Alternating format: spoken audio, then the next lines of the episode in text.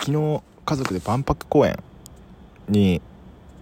遊びに行ったんですけどなんかそこでたまたまロハスフェスタっていうのがやっていて、えー、とそこに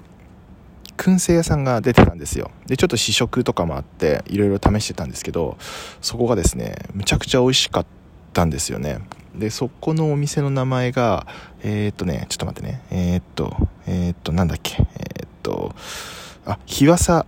燻製工房っていう徳島にあの徳島で作ってる燻製屋さんだったんですけど試食したのがブリの燻製で、まあ、結構あのしっとりした感じの燻製でですね非常に好みで一発でファンになりました。でえっ、ー、と家に帰ってきて、まあ、夜晩酌でおつまみにしたんですけどまあねお酒に合うしもうこれはリピ確定だなということであの皆さんも是非あの